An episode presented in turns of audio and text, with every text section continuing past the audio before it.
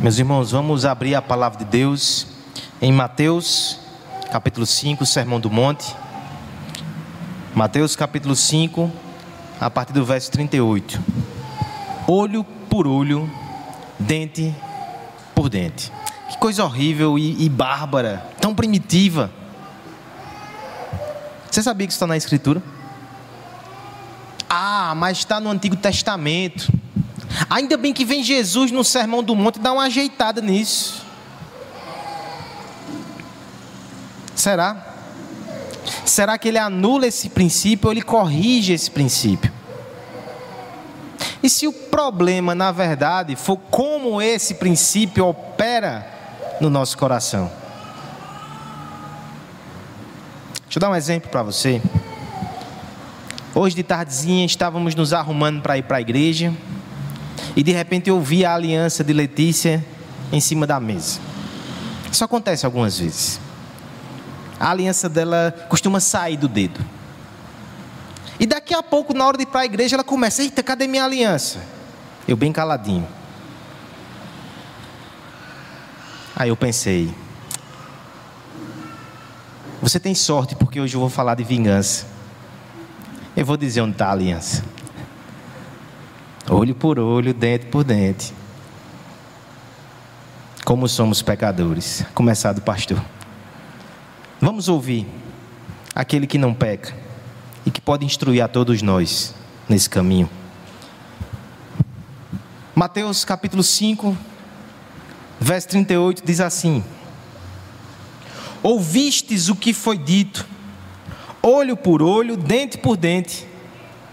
Eu, porém, vos digo: não resistais ao perverso, mas a qualquer um que te ferir na face direita, volta-lhe também a outra. E ao que quer demandar contigo e tirar-lhe a túnica, deixa-lhe também a capa. Se alguém te obrigar a andar uma milha, vai com ele duas. Dá a quem te pede, e não voltes as costas ao que deseja que lhe emprestes. Vamos orar mais uma vez, pedindo a graça de Deus. Pai bendito, estamos diante da tua palavra, Senhor. E te pedimos nessa noite que o teu espírito a use para falar ao nosso coração. Nós precisamos de ti e da tua instrução. Todos nós precisamos da graça que vem de Cristo. Então comunique, Senhor, comunique por misericórdia aos nossos corações esse entendimento e essa graça em nome de Jesus. Amém. 12 de novembro de 2017. Quase três anos atrás.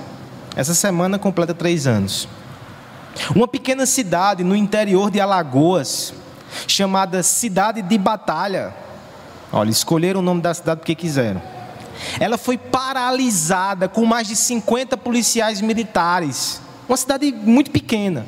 Mas a polícia invadiu aquela cidade porque havia um clima de pânico ali. Um vereador, ele foi assassinado.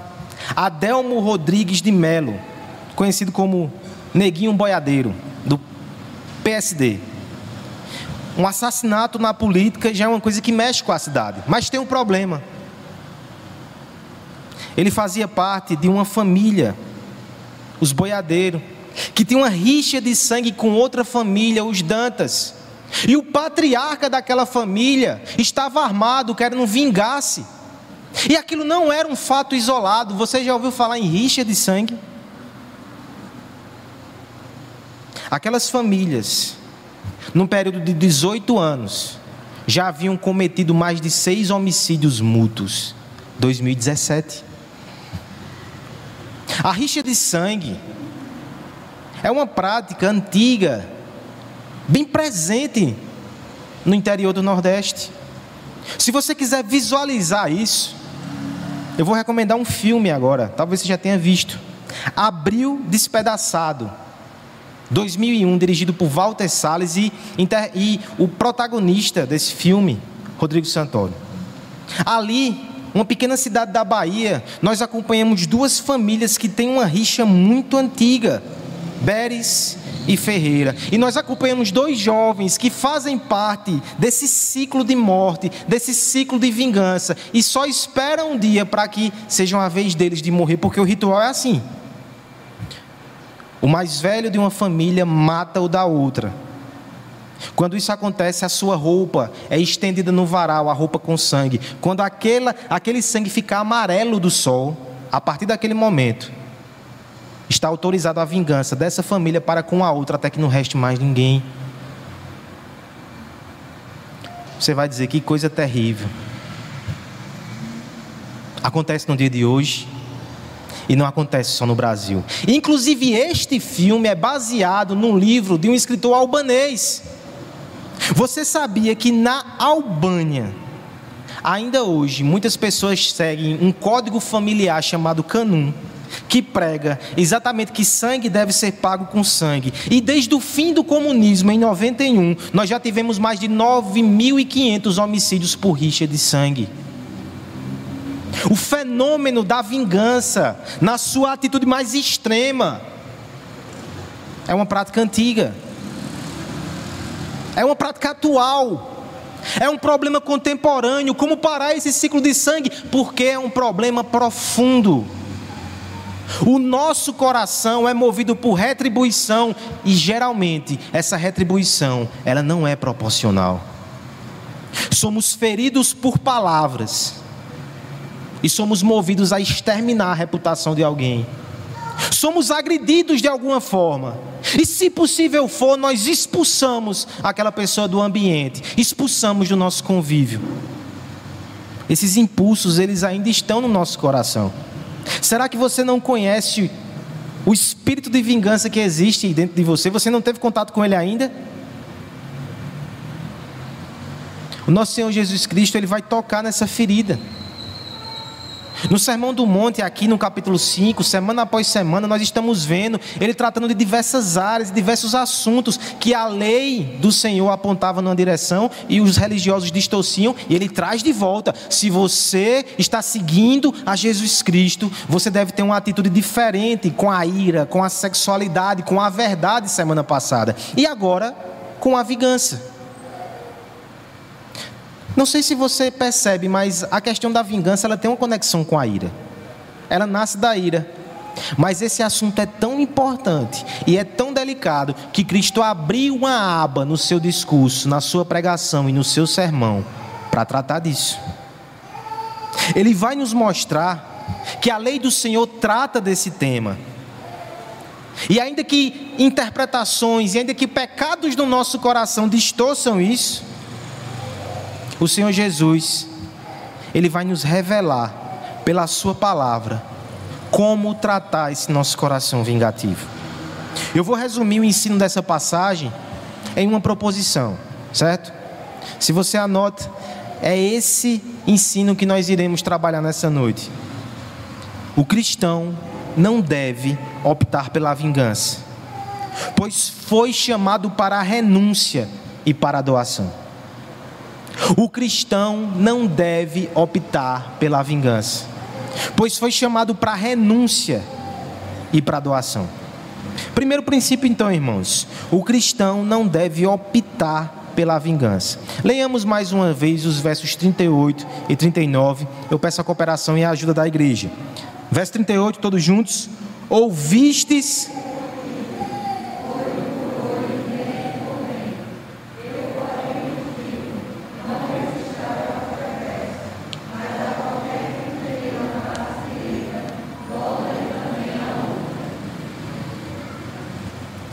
A vingança, ela está presente em diversas obras. Essa semana eu fui fazer uma pesquisa rápida em algumas obras, em alguns filmes, e nem que eu quisesse eu conseguiria ver todos. A vingança, ela vende. Nós assistimos filmes e nós somos conduzidos por tramas que no final nós queremos que o mocinho que sofreu tanto se vingue. Está no cinema, está na novela. A Avenida Brasil não é tão nova, mas passou um dia desse de novo. A gente acompanha. E a gente vai alimentando aquele desejo de vingança. De algum modo aquilo nos fascina. É um impulso forte. às vezes confundimos com o impulso de justiça.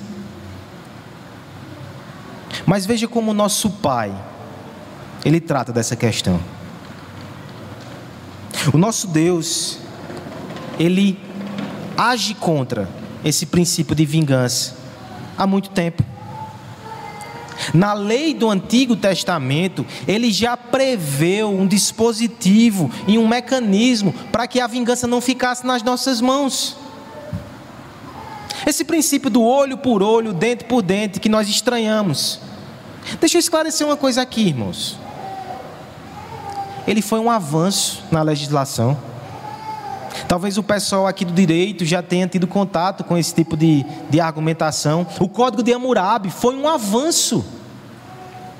Deixa eu dar dois exemplos bíblicos antes da instituição dessa lei ali no Êxodo, do olho por olho, dentro por dentro.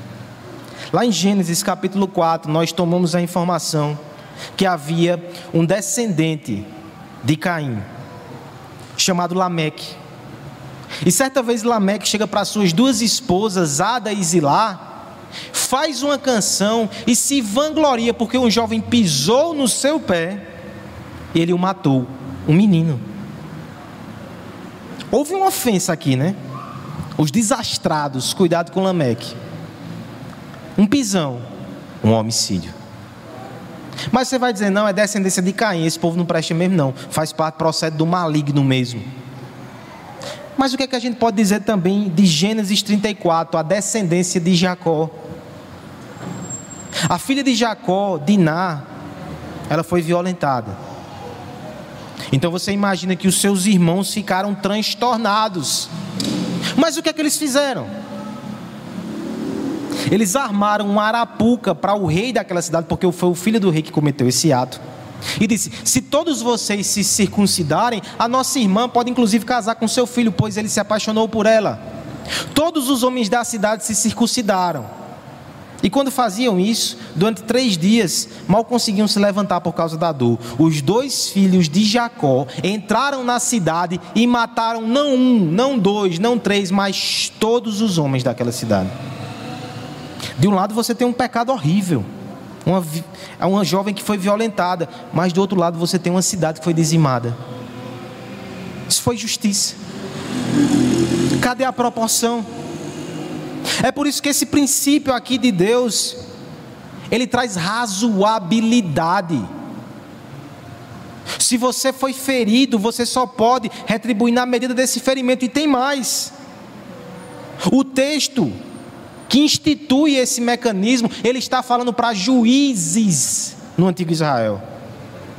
Olha o que está sendo feito aqui. Deus está tirando a vingança da mão das pessoas e está colocando em outros que vão averiguar, que vão aplicar, inclusive de forma proporcionalmente. Ele está ensinando justiça, ele está afastando vingança. Nesse sentido, olhe para a lei de Deus como algo sábio e bom. A nossa legislação, se ela tiver esse princípio de proporcionalidade, nós teremos uma, uma, uma situação mais justa olho por olho, dente por dente. Não seja tão preconceituoso com esse preceito.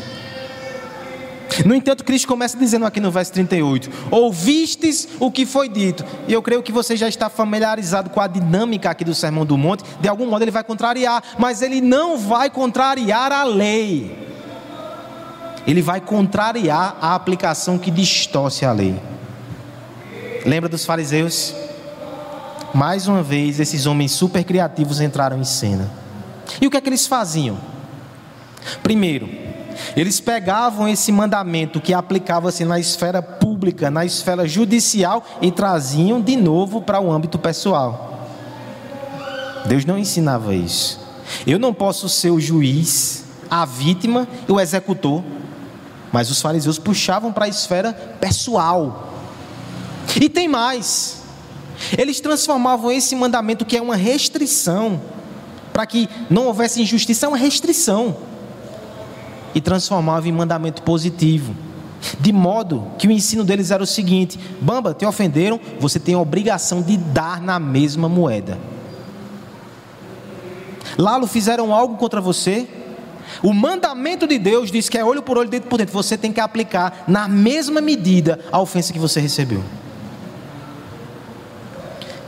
essa interpretação ela é diabólica. Ela vai exatamente na contramão daquilo que Deus queria. Deus queria evitar a vingança, e esses homens estavam fomentando a vingança, incentivando a vingança, prescrevendo vingança. É por isso que Cristo vai dizer: não resistais ao perverso. Entenda, entenda o que Deus quer para vocês.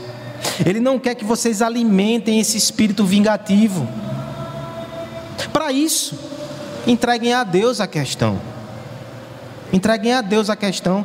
Muitas vezes entreguem a Deus de forma indireta, quando você leva às vias judiciais, aos processos administrativos, à igreja para que resolva a disciplina, aos pais. Criança, você pode levar os pais à questão.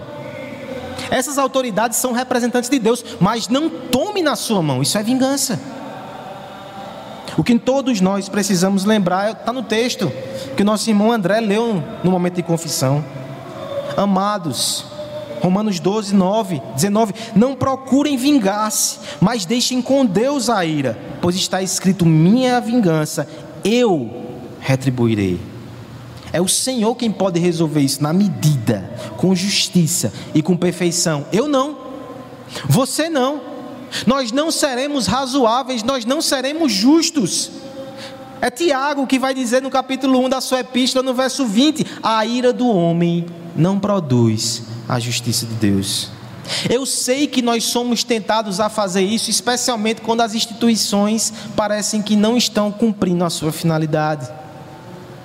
Talvez isso explique, por exemplo, aquele fenômeno das redes sociais, a, a cultura do cancelamento. As pessoas de alguma forma querem aplicar justiça imediata. Essa semana nós tivemos cancelamentos por aí. Mas eu me faço falar de uma reflexão da nossa jornalista Wanda aqui da igreja. Lá no Twitter ela colocou o seguinte, a seguinte frase no meio de, de outras que ela escreveu. No tribunal da internet não existe reparação. Você cometeu um erro. E os canceladores eles vão para cima de você para que você perca tudo. Não existe proporção. Não existe justiça. E cada um que venha e lance um discurso, e cada um que venha e atire uma pedra. E coisas horríveis saem dessa disposição de fazer justiça com as próprias mãos. Para mim, um caso mais terrível aconteceu em 2014 na cidade de Guarujá. Nas redes sociais foi espalhada uma notícia que havia uma mulher sequestrando crianças para fazer rituais satânicos. E houve uma mulher que foi confundida com uma dessas imagens que circularam. Ela foi linchada e morta. A justiça do homem, a ira do homem, melhor dizendo, não produz justiça. Você não pode alimentar esse espírito vingativo. Você não pode, por você mesmo, querer fazer as coisas, resolver as coisas. Resista a essa tentação. Olha a dinâmica que acontece. Do lado de lá, nós temos pessoas vindo com ofensas e injustiças na nossa direção. Do lado de cá, nós vamos preparando ali um caldeirão de ressentimento, de, de retribuição, e aquilo vai crescendo, vai crescendo. No meio disso tudo, a justiça vira fumaça, porque o ódio embaça a nossa visão. Quanto mais a vingança assume o leme da embarcação e a maldade se multiplica, mais agitado fica o mar e no final todos ali podem naufragar. Essa paixão vingativa, ela não é fácil de manusear. E nessa ânsia de fazer justiça, nós podemos cometer ainda mais injustiça. E nós podemos inclusive nos tornar réis, réus de vítimas a vilões porque manuseamos o que não deveríamos manusear, alimentamos o que não deveríamos alimentar. A balança e a espada não pode estar na sua mão.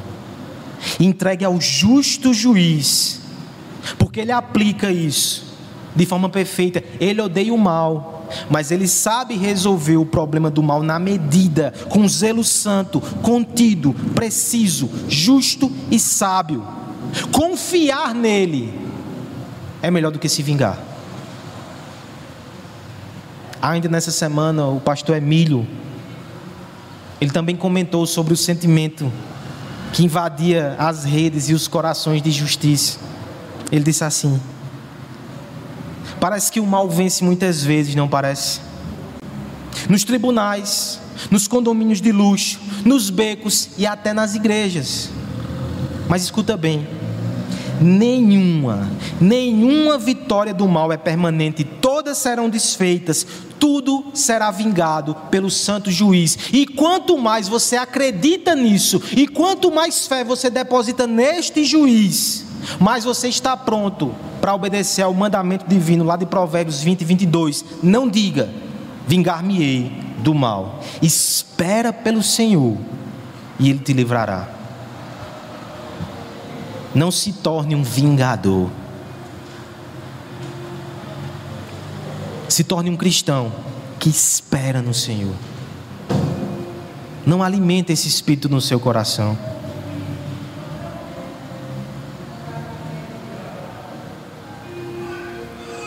Nós vivemos em tempos muito agitados e de pessoas raivosas e furiosas, prontas a fazer linchamento a todo tempo. Mas você não pertence a esse século. Você não pertence a esse tempo. Você não pertence ao rei que esses homens seguem. E o seu rei é um rei crucificado que suportou calado as ofensas. Não se junte aos lixadores. Não se junte aos lixadores. E você que me ouve, e que ouve como quem está de fora, e acha muito difícil aplicar isso na sua vida, eu quero te dizer que você só vai poder aplicar isso na sua vida se você confiar no justo juiz. Se você tiver um relacionamento com esse juiz, ele vai te ajudar a confiar nele. Mas se você olha distante, se você olha de longe, você vai querer resolver com as suas mãos e não vai resolver. Confie, creia. Esse Deus leva muito a sério a justiça. Tanto leva a sério que ele, na cruz, na cruz, ele lidou com o pecado e com a maldade. Aquele que condenou o pecado na pessoa do seu próprio filho, ele não vai deixar nenhum mal impune. Confie nele. Mas antes disso, renda-se a ele. Se você ainda não é um crente em Jesus Cristo. Esse é o primeiro preceito que nós temos aqui. O cristão não deve optar pela vingança, pois ele foi chamado para a renúncia. Essa é a segunda verdade do nosso texto. Nós fomos chamados para a renúncia. Leamos juntos os versos 39 a 41 mais uma vez, irmãos. Do 39 ao 41, todos juntos. Eu, porém, vos digo: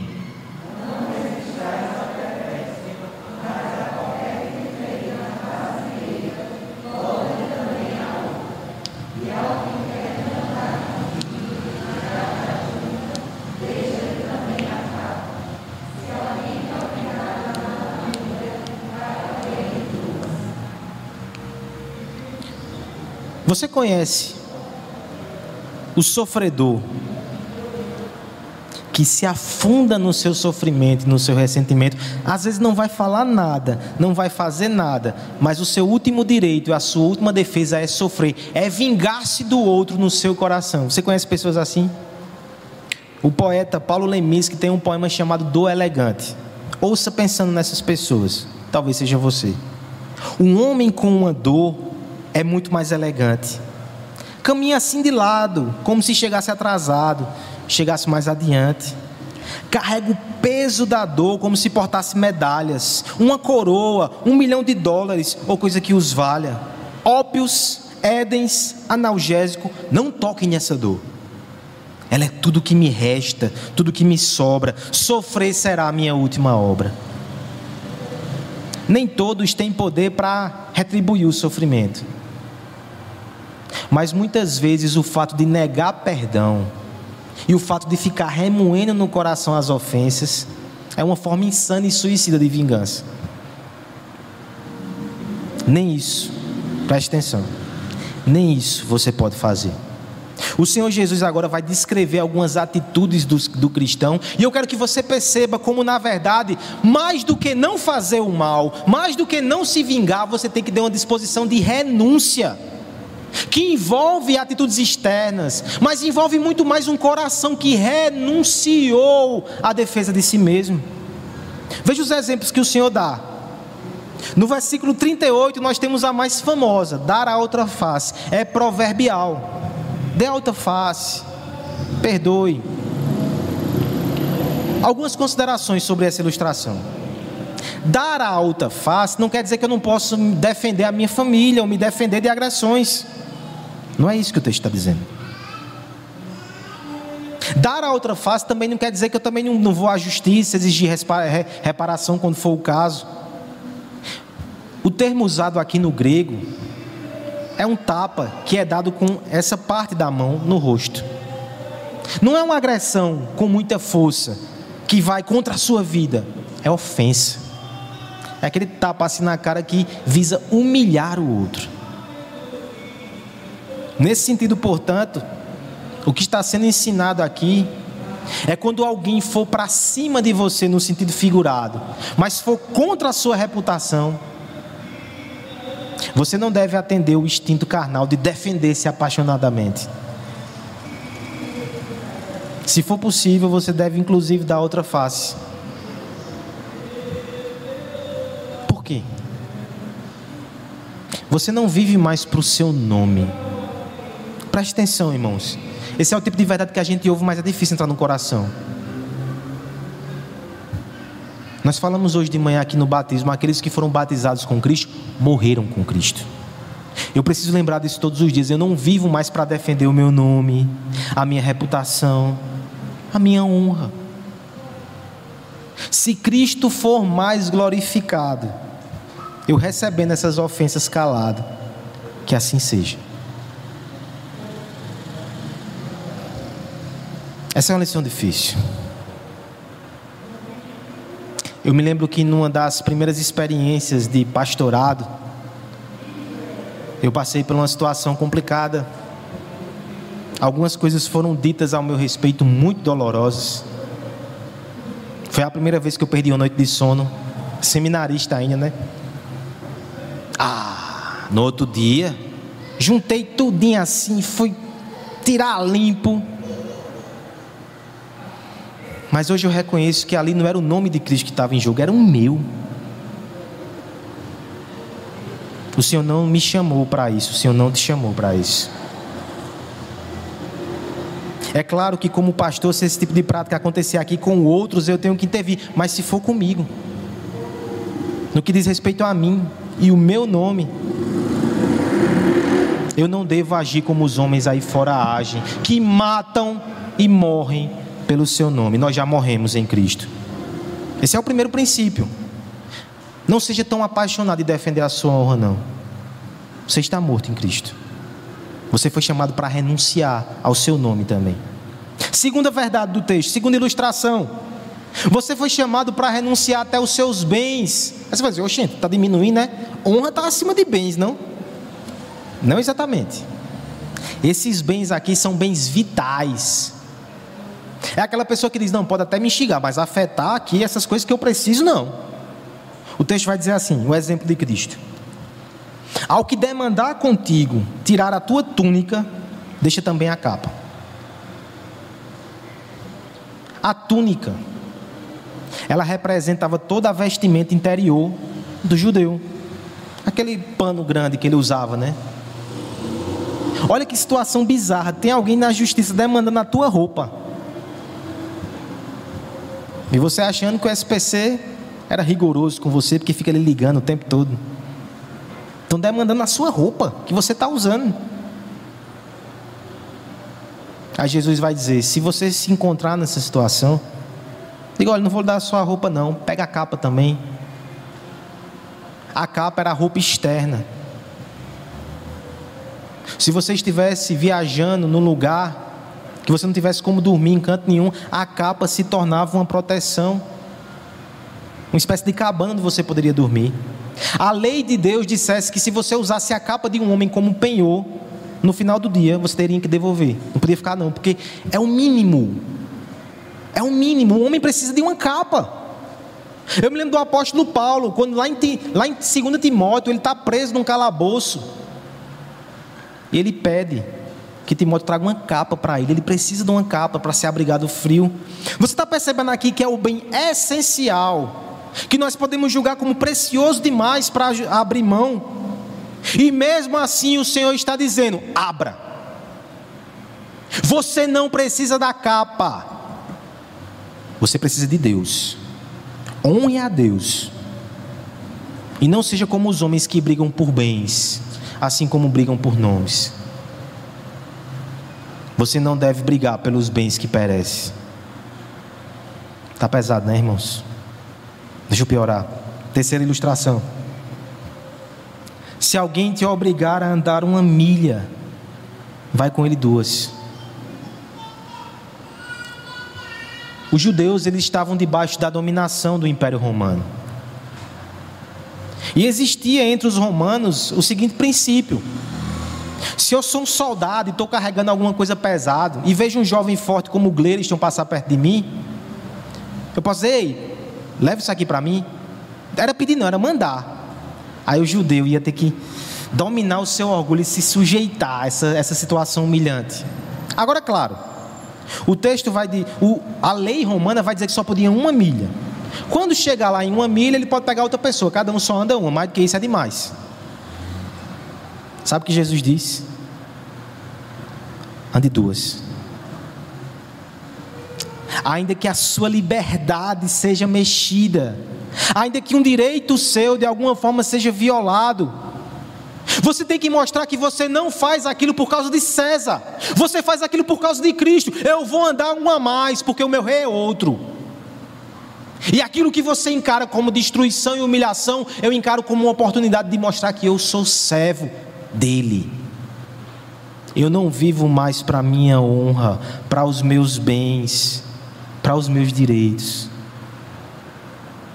Isso é forte, irmãos. Mas deixa eu ser muito claro com você. O que Cristo está nos mostrando é que se você só corta a raiz da vingança se você aprender a renunciar por fé. Porque se você não renuncia, e externamente você contém a vingança e a briga no seu coração, uma hora ela explode. E outra coisa, para Deus já não serve. Ele está vendo o seu coração. Nós precisamos aprender a renunciar isso é o nosso chamado como cristão. Um teólogo chamado Ferguson, Sinclair Ferguson, vai resumir isso da seguinte forma: Não faça dos seus direitos a base de relacionamento com o próximo. Esteja preparado para tomar uma posição modesta, de servo humilde. Esteja preparado para pagar o preço de imitar Jesus. Se ele for glorificado, aceite com fé até mesmo as ofensas. Alguns anos atrás, um pastor, a gente ficou conhecendo ele como Paulão, ele foi visitar o nosso seminário, lá em Recife. Ele trabalhava com capelania no presídio. Ele foi contar um pouco para nós sobre o que estava acontecendo ali. Ele trabalhava no presídio Barreto Campelo, lá em Tamaracá. E a sua missão estava atuando na ala chamada Rocha, onde ficavam presos os líderes de facção, da facção rival que dominava aquele complexo. Era a área mais perigosa. Os homens ali viviam em tensão. Ele dizia que os homens andavam com facões, porque se tivesse uma rebelião, eles morreriam. Era uma ala isolada, onde eram enviados esses homens de facção rival estupradores e outros tipos de, de presos que corriam risco de vida. Mas eles começaram a fazer um trabalho de evangelismo ali. Até que um preso de alta patente nessa organização criminosa se converteu. A priori ficou aquele clima, de tensão. Será que esse camarada não está dando uma de crente aqui por algum motivo? Algum tempo depois, um dos inimigos desse recém-convertido foi parar na cadeia. E por causa dos conchavos e contatos que ele tinha ali antes, colocaram ele no pavilhão, colocaram ele na cela. E você sabe, ele tinha o direito de acabar com a vida daquele preso agora. Esse homem que estava ali diante dele era um inimigo antigo, muitos amigos e até familiares já haviam sido mortos na disputa entre eles. Mas aquele preso que havia se convertido, diante de toda a tensão que havia sido espalhada naquele complexo, ele simplesmente recebeu aquele inimigo e o abraçou e o perdoou. Abriu mão da vingança, renunciou ao seu desejo de se vingar. E o pastor Paulão afirmou que dali em diante outros presos se converteram, de modo que aquele aquela ala do presídio, antes a mais perigosa, as pessoas andavam sem armas e louvando ao Senhor. E tinha gente querendo ser transferida para lá. Houve um mini avivamento ali, porque um homem, mesmo com todo o seu passado de crime, ele entregou-se a Jesus Cristo e, junto com o seu coração, ele entregou também seu direito de se vingar, ele aprendeu a renunciar no presídio. Irmão,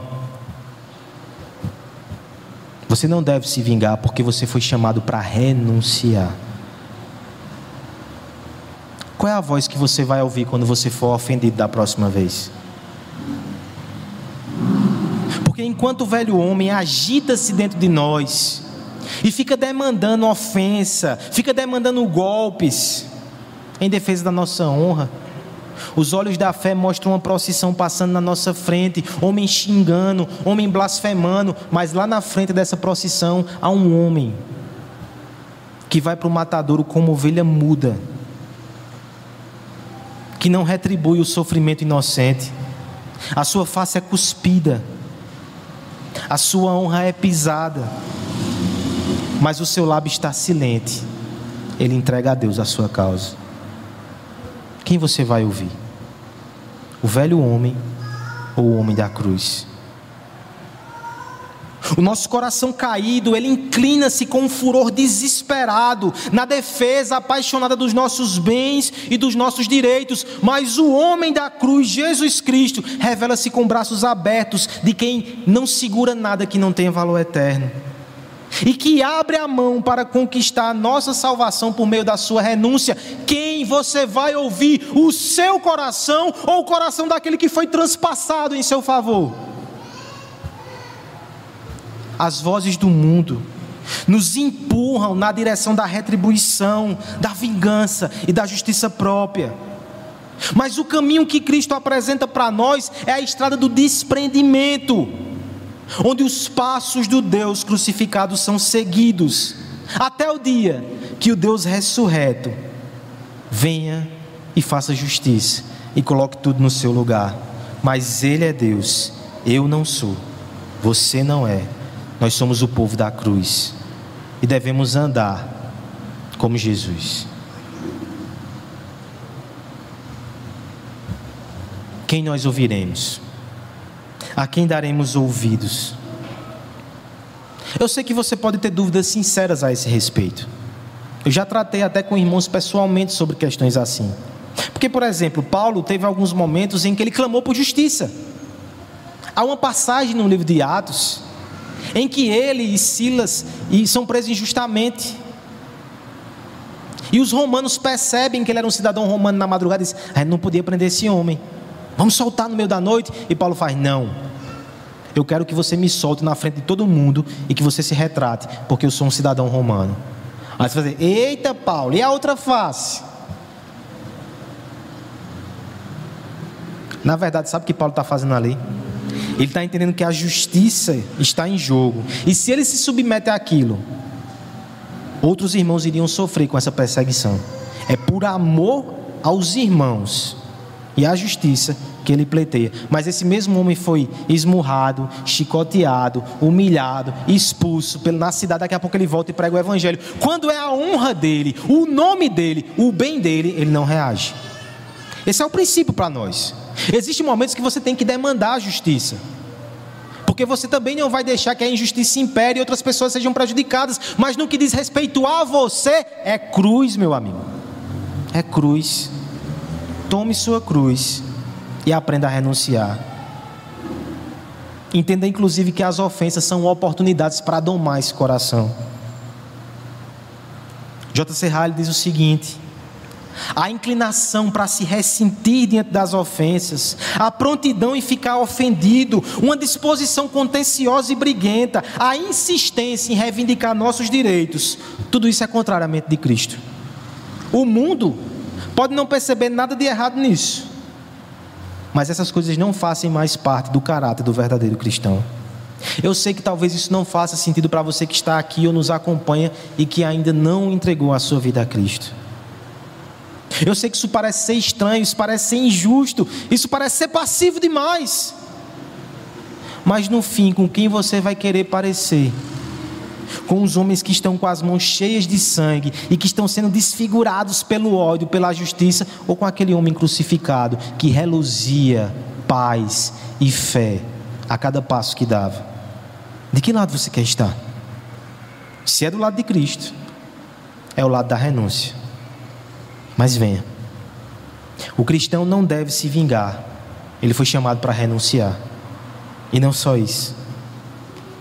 Ele foi chamado para doar. Leiamos todos juntos o verso 42. Agora é bem rápido. Preste atenção e não perde o fio da meada. Dá a quem te pede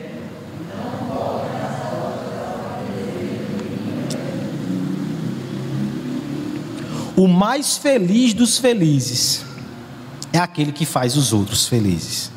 Eita, que frase bonita.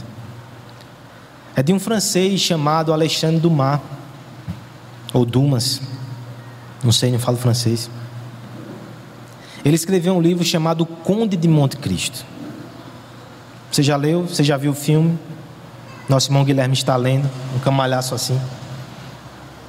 Essa história ela conta, ela fala sobre um jovem marinheiro, Edmundo Dante, um, um homem inocente, um homem bom, mas que se coloca numa enrascada porque foi fazer o bem.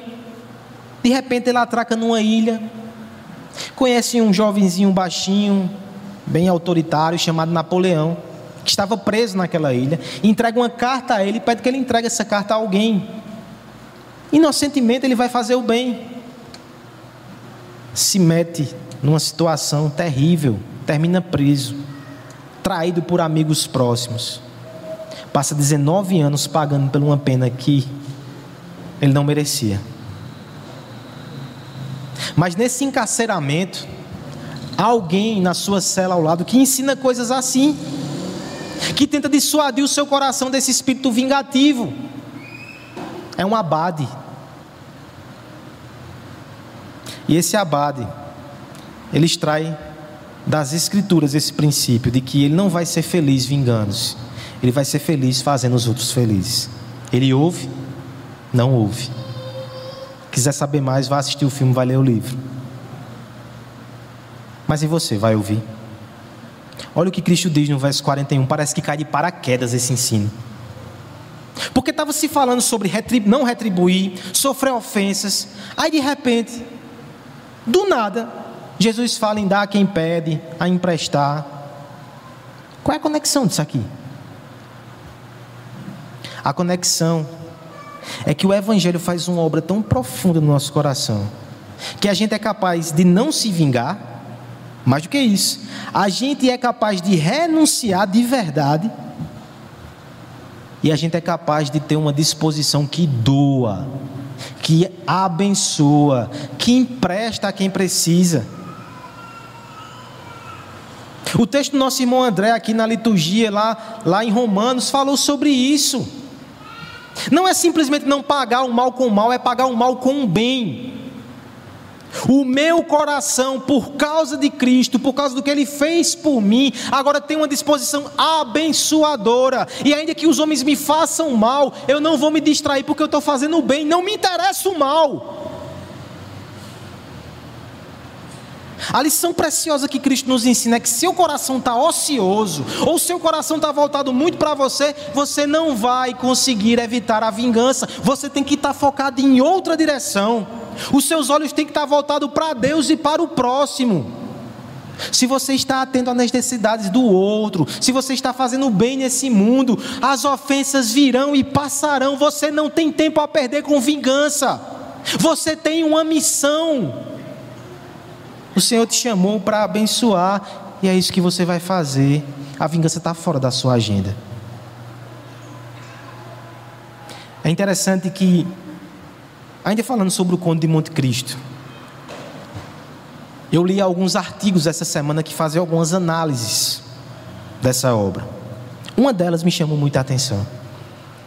Aquele homem na prisão, ele perde a fé. Há uma reviravolta que eu não vou lhe contar em detalhes, mas ele sai de lá rico e volta com uma nova identidade, o Conde de Monte Cristo. E agora, com esses recursos, com essa experiência e sabedoria que ele adquiriu, ele vai aplicar um plano muito elaborado de vingança. É tão elaborado que o, que o livro tem mil páginas, mas você pode assistir o filme, é mais rápido. Mas se quiser ler o livro, Guilherme recomenda.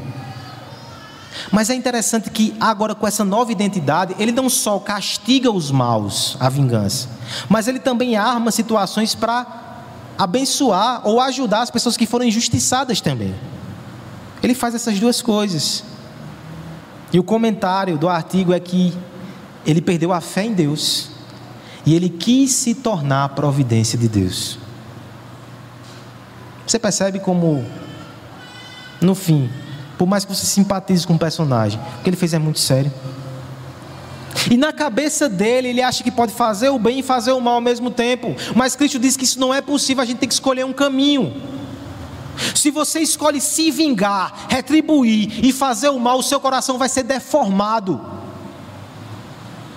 Se você escolhe fazer o bem desviar-se das ofensas, não alimentar isso no seu coração, renunciar e abençoar, o seu coração vai ser transformado. E aqui eu não quero ser piegas. Eu não estou falando de fazer o bem sem olhar a quem. Não é isso não. Você vai olhar a quem. Você vai ver as pessoas ao seu redor que são pecadoras, que talvez tenham te feito ofensas. Mas você não vai, você vai olhar além e você vai olhar para aquele que te fez o bem sem que você merecesse. É por causa de Jesus que você tem que fazer o bem. Pare de olhar para as ofensas, olhe para aquele que foi ofendido.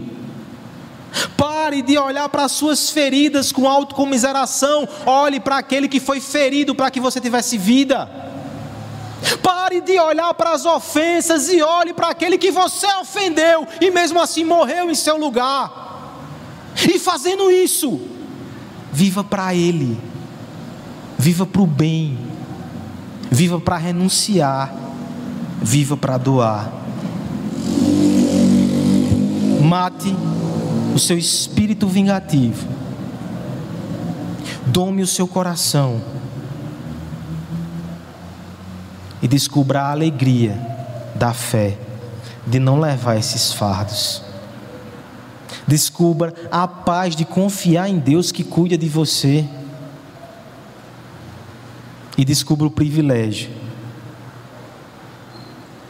de parecer não com quem te fez mal, mas parecer com Jesus que sofreu mal por você. Você tem duas oportunidades diante das ofensas, irmãos. Você vai querer parecer com quem está te machucando, ou você vai querer parecer com aquele que te salvou, sendo machucado por você. Escolha o caminho da cruz. Escolha o caminho de Cristo. Não escolha o caminho da rixa de sangue. Escolha o caminho do sangue derramado para a nossa purificação e santificação. O cristão não pode se vingar. Ele foi chamado para renunciar e para doar.